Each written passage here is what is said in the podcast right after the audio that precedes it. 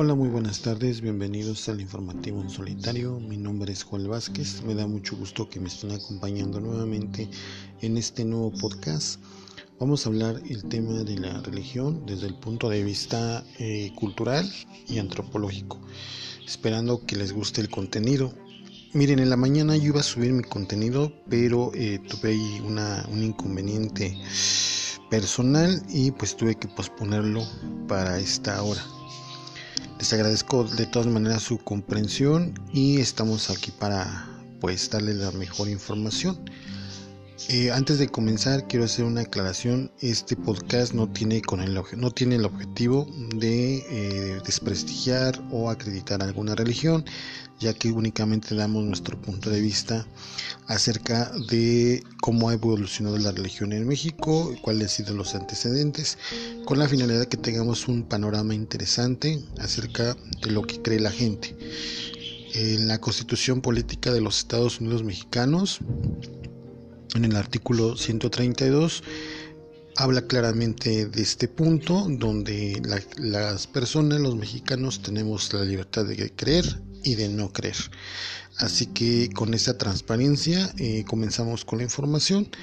Únicamente el propósito de este podcast en particular es que conozcan datos muy interesantes y cómo se va comportando la religión en México. Antes de entrar de lleno al tema, eh, les quiero mandar a todos un cordial saludo a mis seguidores que están al pendiente de los tweets de bueno de estas transmisiones principalmente y estamos pues bueno estoy muy contento de escuchar que nos escuches nuevamente aquí en esta transmisión en vivo. Nos encontramos en la Ciudad de México son las 5 de la tarde con 30 minutos. Hoy nos encontramos a martes 4 de agosto del 2020 bien vamos a iniciar con la información les voy a leer un artículo de una revista de internet que se llama terceravía.mx con datos muy precisos acerca de lo que sucede en el mundo de la religión en México, que es el tema que vamos a abordar. Voy a leer este artículo. Mm, eh, comenzamos así, del politeísmo al catolicismo. Desde hace ya muchos siglos, México se ha caracterizado por una gran diversidad religiosa las culturas prehispánicas adoraron a diversos dioses, como Quetzalcoatl, Tlaloc, Tonatzin, entre otros. Cada cultura tenía una deidad que venerar. Con la llegada de los españoles, el politeísmo fue erradicado violentamente por parte de las órdenes religiosas europeas y el catolicismo fue impuesto como religión dominante sobre todo el territorio nacional. Sin embargo, durante las últimas décadas, en México ha experimentado una diversificación de creencias, aumentando el número de personas no católicas en el país. Este regreso a una heterogeneidad religiosa refleja el carácter diverso de nuestra sociedad y habla de una comunidad abierta a distintas creencias y diferentes tipos de fe. Es muy importante, queridos amigos, prácticamente eh, desde hace algunos años yo creo que menos de dos décadas, pues la población mexicana era eminentemente católica y lo recalco quiera porque ahorita ya hay más cultos hacia otras religiones. Continúo leyendo. Desde 1980, perdón, desde 1895 el catolicismo es la creencia religiosa más practicada en los mexicanos, prácticamente en poco más de un siglo. Con base en un estudio realizado en el año 2000 por el INEGI, e la diversidad religiosa en México se ha ido incrementando. Desde 1985 la religión católica fue la creencia más popular en todo el país. Hasta 1990, más del 90% de la población se asumía como católico. Hay que tomar en cuenta que estas cifras puede no ser totalmente certera si consideramos que durante muchas décadas la diversidad religiosa era mal vista e inclusive castigada por la población, evidentemente católica, que no creía en otras creencias religiosas. A pesar de que en México la religión católica es mayoritariamente la primera en todo el, país, existen diferentes importantes Perdón, existen diferencias importantes en la población católica entre los estados de la República. Las entidades con población católica más grandes son Aguascalientes, Guanajuato, Jalisco, Querétaro y Zacatecas. Todos estos estados tienen una población católica por arriba del 95% del total de la población de cada estado. Por el contrario, los lugares con menos católicos en el país son Quintana Roo, Tabasco, Campeche y Chiapas. En más de 100 años, los estados del sur mexicano han experimentado una disminución de católicos de hasta un 30%. ¿Y esto por qué se da, queridos amigos? Por una situación, eh, digamos, cultural, donde los estados del norte, por estar más alejados del centro del país, pues evidentemente la religión católica se arraigó en aquellas entidades, eh, casi no hay mucha influencia de otras partes del mundo, por ejemplo de Estados Unidos, que haya tenido influencia en los estados del norte, pero en, la parte sur de nuestro país, donde ha habido una gran cantidad de pobreza durante muchos años, pues este inconveniente ha tenido repercusiones y lo que ha eh, abierto la puerta a que religiones no católicas pues estén en nuestro país y estén trabajando con la gente del sur como Quintana Roo, Tabasco, Campeche y Chiapas. Eso es muy importante queridos amigos porque la población católica en México pues va ya en un declive, ya al menos los menos personas que son que son que practiquen la religión católica. Desde hace más de tres décadas, el número de personas no católicas ha crecido en el país, mientras que en 1960 solo había 816.500 personas con religión diferente a la católica. Este número incrementó a más de 4 millones en 1990 y 6 millones en el año 2000. Para 2011 México ya había perdido alrededor de 16% de fieles católicos. Además de que otras religiones han ido creciendo, el número de personas que se consideran no creyente aumentó un 4% al sumar más de 5 millones de personas en todo el país, principalmente jóvenes de 15 a 29 años de edad. Después del catolicismo, la religión con mayor influencia en el país es el protestantismo. De acuerdo con un estudio realizado en 2010 por el INEGI, titulado Panorama de las religiones en México, la religión protestante es la segunda creencia con mayor número de devotos. Las religiones más importantes en México después del catolicismo y el protestantismo ha sido el cristianismo y el evangelismo. Aquí es importante recalcar para que no haya tanto, es un dato confuso, pero es, vale la pena aclararlo. Yo lo ubico así, yo este, de hecho estudié un poco de desarrollo de, la religión en una materia que llevaba en sociología.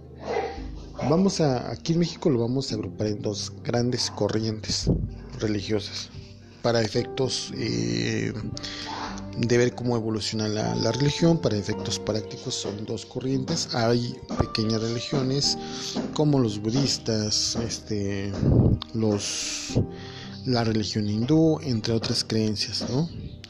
Pero hay dos principales. La principal corriente es la corriente católica ¿sí? y, la corriente protestante. Son corrientes donde albergan eh, una diversidad de religiones. En la religión católica solamente tiene dos ramas, que es la religión católica universal y su cabeza es la Iglesia Católica. Y la otra rama es la Iglesia Ortodoxa Católica. La Iglesia, ¿cuál es la diferencia principal? entre ambas iglesias es que la iglesia católica evidentemente es una iglesia conservadora que se apega mucho a la tradición y tiene una característica que el culto, las formas provienen de Roma, por eso se llama iglesia católica ortodoxa, perdón, iglesia católica universal romana, porque viene de las creencias o de los ritos romanos. Y tenemos a la iglesia ortodoxa, la iglesia ortodoxa que también es una iglesia católica, eh, proliferó eh, desde el oriente, viene desde los países como Turquía, se encuentra en Rusia, en Grecia, en Albania, también la podemos encontrar, eh, de hecho en la misma Roma hay una comunidad ortodoxa. Países del, Oriente Próximo son ortodoxos, Ucrania, Bielorrusia y todas las naciones que conformaron la ex Unión Soviética. ¿Cuál es la característica de la religión ortodoxa? Es una religión con más y mayor apertura. Los sacerdotes o los que quieren hacer carrera, por decirlo así, dentro de esa iglesia, pues cuentan con apoyos no solamente de la jerarquía, sino de los fieles, ya que inclusive personas casadas pueden asumir cargos dentro de esta iglesia. Al final de su vida, cuando ya completaron su ministerio, eh, las diócesis pues pueden apoyarles de manera mensual, de manera económica, pues para que su retiro pues sea de la manera más digna. ¿Qué sucede con la Iglesia Católica en México? Eso no existe. La Iglesia Católica de México, como bien sabido, es una iglesia eh, conservadora tradicional donde eh, la persona que quiera eh, pues ingresar al ministerio pues va a tener que enfrentar obstáculos porque aparte de educarse en un seminario tiene que ver la parte económica, ¿sí? Tiene que meterle dinero pues para ser un cura, no un sacerdote. Y esto trae desventajas eh, que son evidentemente son desventajas que no abonan nada, digamos, para el desarrollo de pues de talento no dentro de la iglesia, hablando. Y esto, queridos amigos, se marca en una de las cosas que tenemos que, evidenciar, que es indiscutiblemente cuando llegan a una determinada edad, los sacerdotes católicos pues ya no reciben apoyo ni de la iglesia ni de la jerarquía. ¿Por qué no reciben el apoyo de la iglesia ni de la jerarquía? Pues muy simple y sencillo, queridos amigos, porque eh, la iglesia los abandona a su suerte, no se puede, no tienen ingreso y dependen de lo que de lo que tengan o de algún familiar lejano que les pueda apoyar. Y muchos sacerdotes católicos pues terminan pues en la plena en la, pobreza no y aquí no, cualquiera puede ingresar. Hay un grupo selecto de personas que pueden hacer el ministerio y, y no se pueden casar entre otras situaciones. Esa es la diferencia importante que yo les quiero comentar. Está la iglesia musulmana, la religión musulmana, la iglesia este, copta, que es otro de las ramas de la iglesia protestante, entre otras creencias, el budismo, el islam, pero son religiones que aquí en México pues son, sí existen, pero es una minoría muy muy pequeña. Bueno, queridos amigos, entonces el análisis es de entender cómo la gente, como ya lo acabamos de leer en este artículo, la gente joven entre 15 y 29 años se va a las religiones alternativas, se puede decir, porque eh, pienso que se ven identificados eh, sus ideales, sus propósitos dentro y tienen espacio dentro de la pues de la, del desarrollo de esas iglesias. ¿Qué ha pasado en México? Pues en México eh, yo creo que el punto importante, tal y como lo señala este artículo, es de que la religión católica va en pique. Eh, de hecho, lo puedo comentar y lo puedo decir abiertamente, fue un método de control durante el periodo neoliberal porque al, a estos gobiernos, y ahorita les voy a dar un ejemplo muy importante, les convenía que la gente pues viviera nada más de la de la fe, ¿no? De digamos de tener un panorama de consuelo, entre comillas, pues para seguir controlando al país, ¿no? Y la religión católica era un o es todavía un una instancia donde se puede manipular a la gente, ¿no? Yo no digo que en otras religiones exista, también todas las religiones existen, pero la religión católica, por ser dominante aquí en México, aún todavía el día de hoy, pues hacía este tipo de prácticas y ponía a la gente solamente bajo control. Ahorita lo vamos a ver en un ejemplo más que les voy a mencionar. Bueno, ¿qué sucedió eh, después? ¿Por qué igualmente este, se empezó a perder legitimidad la Iglesia Católica? Bien, Desde mi punto de vista, la Iglesia Católica empezó a perder legitimidad por dos razones muy importantes y yo creo que son las la, que siguen dando lastre hoy en día, que vienen desde hace muchísimos años, yo creo que desde la década de los 60, cuando la Iglesia tomó una intentona de renovación. Y me enfoco en esto porque uno de los principales han sido los escándalos de abuso sexual de los legionarios de Cristo, por ejemplo, donde han abusado de sacerdotes, donde han habido abusos a niños. Y esto ha abierto una polémica porque pues las personas que han tenido o, han sido víctimas de esto de esta jerarquía católica pues han denunciado pero desafortunadamente para la jerarquía, de, para los, las víctimas, efectivamente, pues sus denuncias se quedan en eso, denuncias. Y la jerarquía católica, pues obviamente no ha tenido, digamos, la, no ha sido, digamos, tenido algún algún proceso de pues de alguna judicialización de algún caso no entonces desde ahí no solo por el hecho sino por la acción de, de este tipo de, de situaciones de estos abusos sexuales contra eh, contra gente que quiere este, pues hacer carrera dentro de la iglesia, los este, seminaristas, se me estaba yendo el nombre, pues hace que ya que dentro de la sociedad pues no crean en la iglesia, ¿no? Ese es un, un punto importante y donde le ha estado restando números a la iglesia católica, pero también es su nula apertura. Temas como el matrimonio entre sacerdotes pues no, no se ha tratado de pues de abordar desde la jerarquía católica para cambiar eh, pues los escenarios y para que a lo mejor haya la posibilidad de que un sacerdote pueda casarse. Ya sé que esto es un tema polémico, no me quiero meter en más detalles porque esto genera controversia, pero es un panorama de lo que está sucediendo y por eso mucha gente se va a otras religiones encontrando pues este su refugio espiritual que es válido pero que también nos, nos muestra cómo socialmente la religión sirve a los intereses del poder. Y el ejemplo claro que les voy a poner es cuando Carlos Inés de, de Gortari, en la década de los noventas, a principios de la década de los 90 hace un trato con la Iglesia Católica y reforma el 132 constitucional, donde reconoce la personalidad jurídica de las iglesias, ¿no? Hace una ley, la ley de culto religioso, hace envía al Congreso en aquella época para que sus operadores políticos hicieran los cambios necesarios para posicionar a la Iglesia como o de manera cooficial en el Estado mexicano y de manera de poder controlar toda esa situación.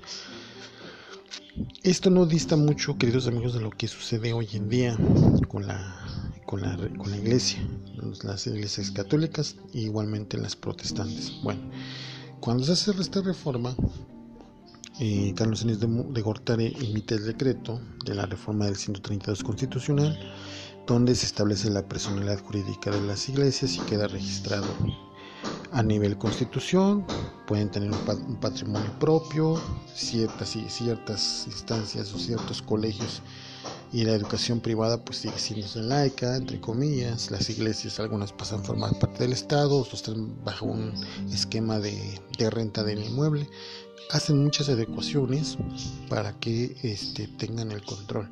Y sobre todo eh, que la misma gente crea eh, o, tenga la, la, digamos la facilidad pues de, acceder a la, iglesia católica y a todo lo que es en materia de doctrina materia de fe cómo puede pues comportarse entre comillas.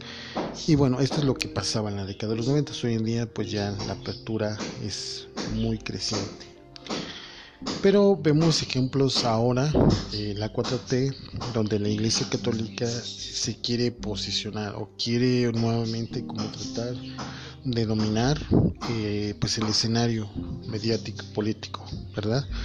Una de las cosas que yo he visto eh, muy relevantes que he intentado hacer ahorita eh, durante la presidencia del presidente López Obrador es querer ser lo que antes era, ¿no? Tener un control sobre la población y las iglesias protestantes yo no, se quedan atrás, igualmente es lo mismo, ¿no?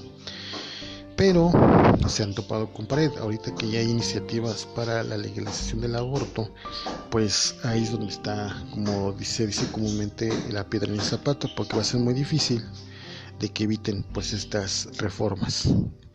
No nos vamos a, meter en debate sobre este tema, pero sí es importante recalcarlo porque se van a ver cambios muy importantes a la Constitución cuando se empiece a legalizar, entre comillas, el aborto ya será decisión, yo pienso que en ese tema de cada mujer, lo que quiera decidir será cuestión de ella misma.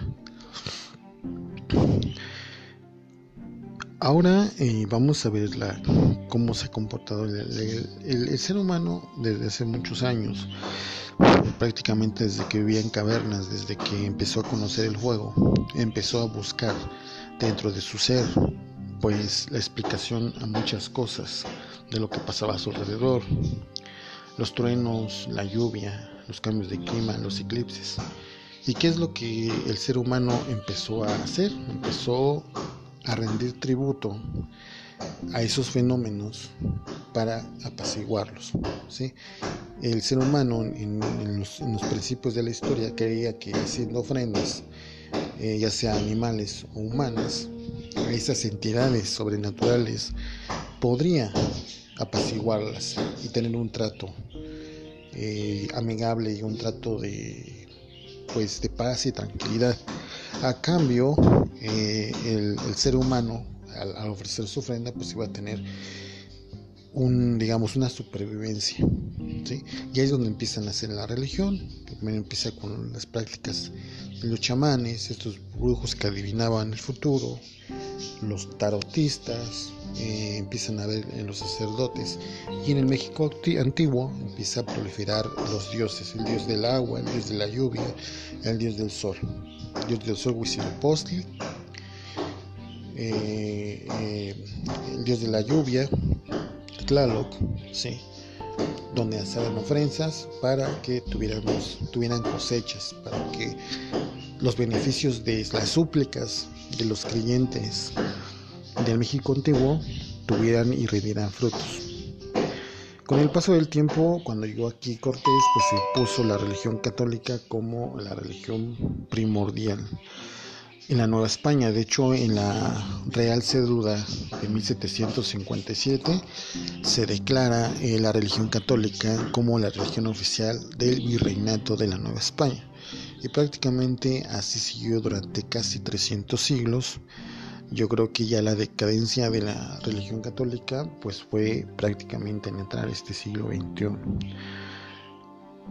Y bajo estos planteamientos, queridos amigos, pues siempre la persona va a buscar un acercamiento hacia un ente sobrenatural, hacia un dios, hacia un conjunto de dioses.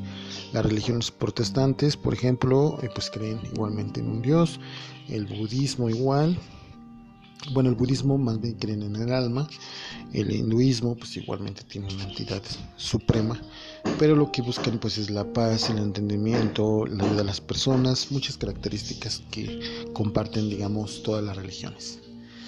A lo que voy, queridos amigos, es mostrarles que pues la religión es importante en el sentido de que el ser humano pueda desarrollar su psique, pueda desarrollar sus habilidades mentales y pueda tener, digamos, un crecimiento espiritual. Eso es válido y eso va a ser aquí en México, en China, en Estados Unidos porque lo va a hacer como lo va a hacer una mejor persona y va, a proporcionar pues un sentido a su vida de hecho muchas personas eh, vecinos que he conocido eh, amigos muy lejanos algunos más cercanos pues a través de la religión dejaron de dejaron pues las, los vicios dejaron las drogas y han salido adelante. Y eso es la parte positiva de creer, de desarrollarse y también es una parte cultural importante, sobre todo por ejemplo lo podemos ver en la arquitectura, en el Mahal, en la India, es un ejemplo pues de la, de la religión musulmana, en, obviamente los monumentos que como yo me recuerdo en mis clases de sociología, quería alcanzar el cielo, quería alcanzar a Dios tenemos, por ejemplo, las grandes basílicas en Oriente Próximo,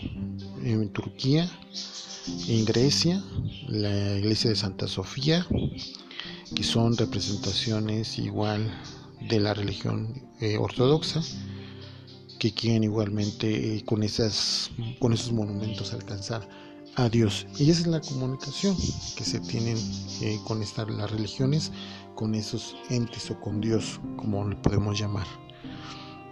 Y todo va, ido evolucionando. Como en el budismo, pues ellos creen en el alma, creen en la meditación y una realización personal propia, ¿no? Desprenderse de uno mismo para ayudar a los demás. Es la parte positiva.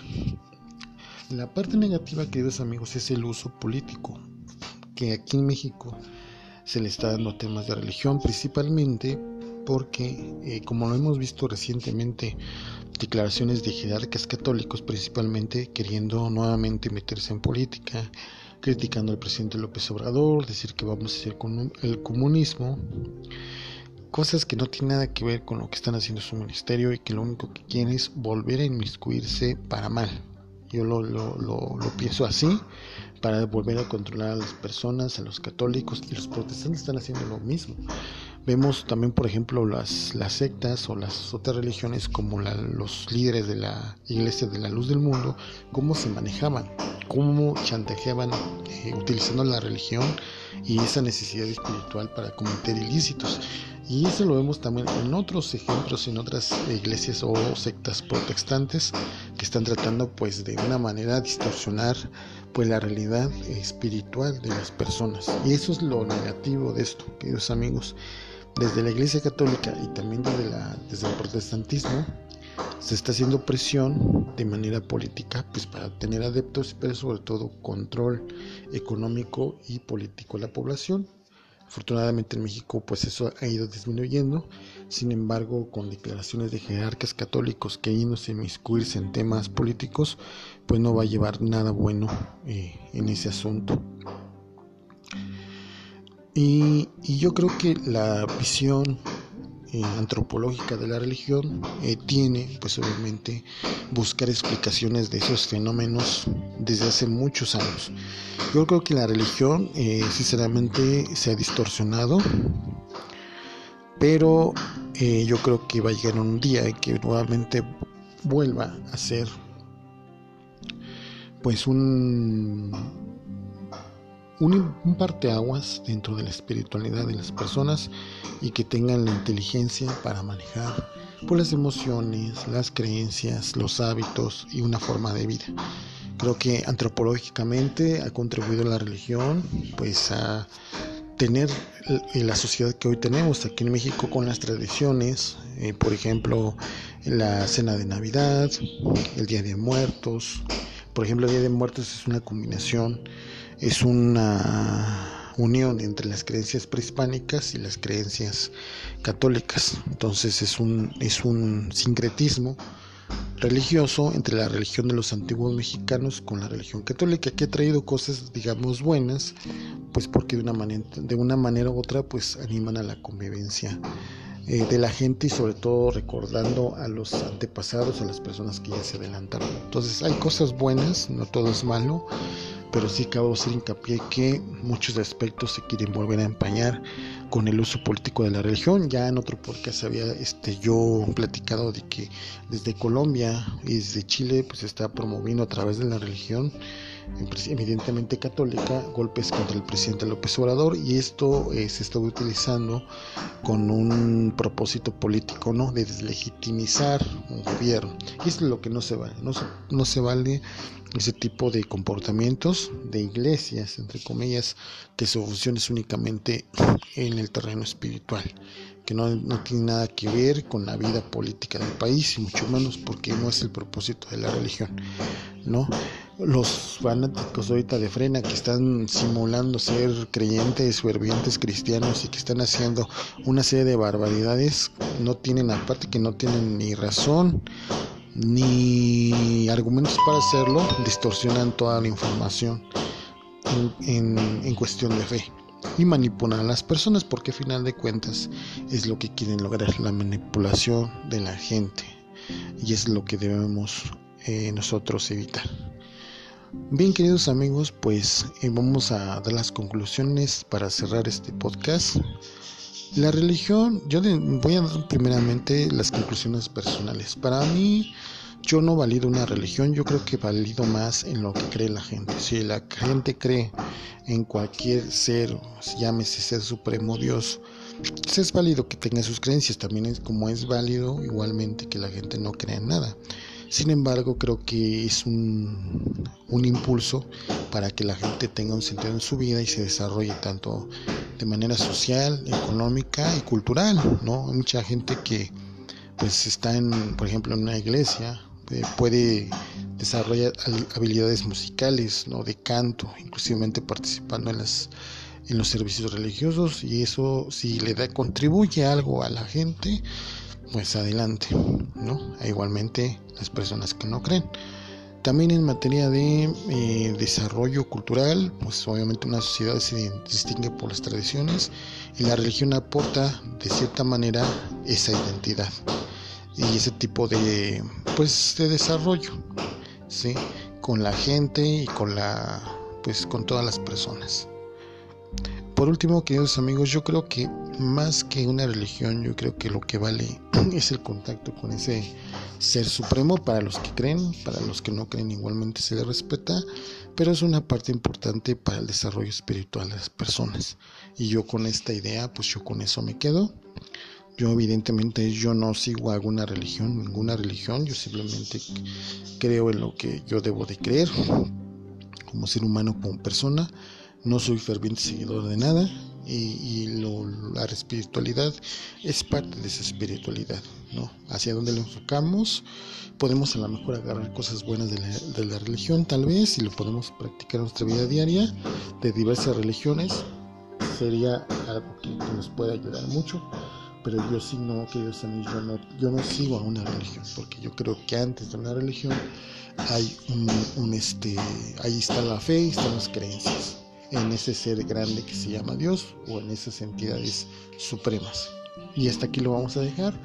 La finalidad, como les digo, no es hacer este, alguna polémica, que si la religión católica es buena, es mala, simplemente lo que está sucediendo aquí en México en, en estas materias, en materia de libertad religiosa y cómo se ha ido desarrollando la religión aquí en México. Muy interesante porque a diferencia de otros países el catolicismo pues ahorita está en un 75% a un 80%.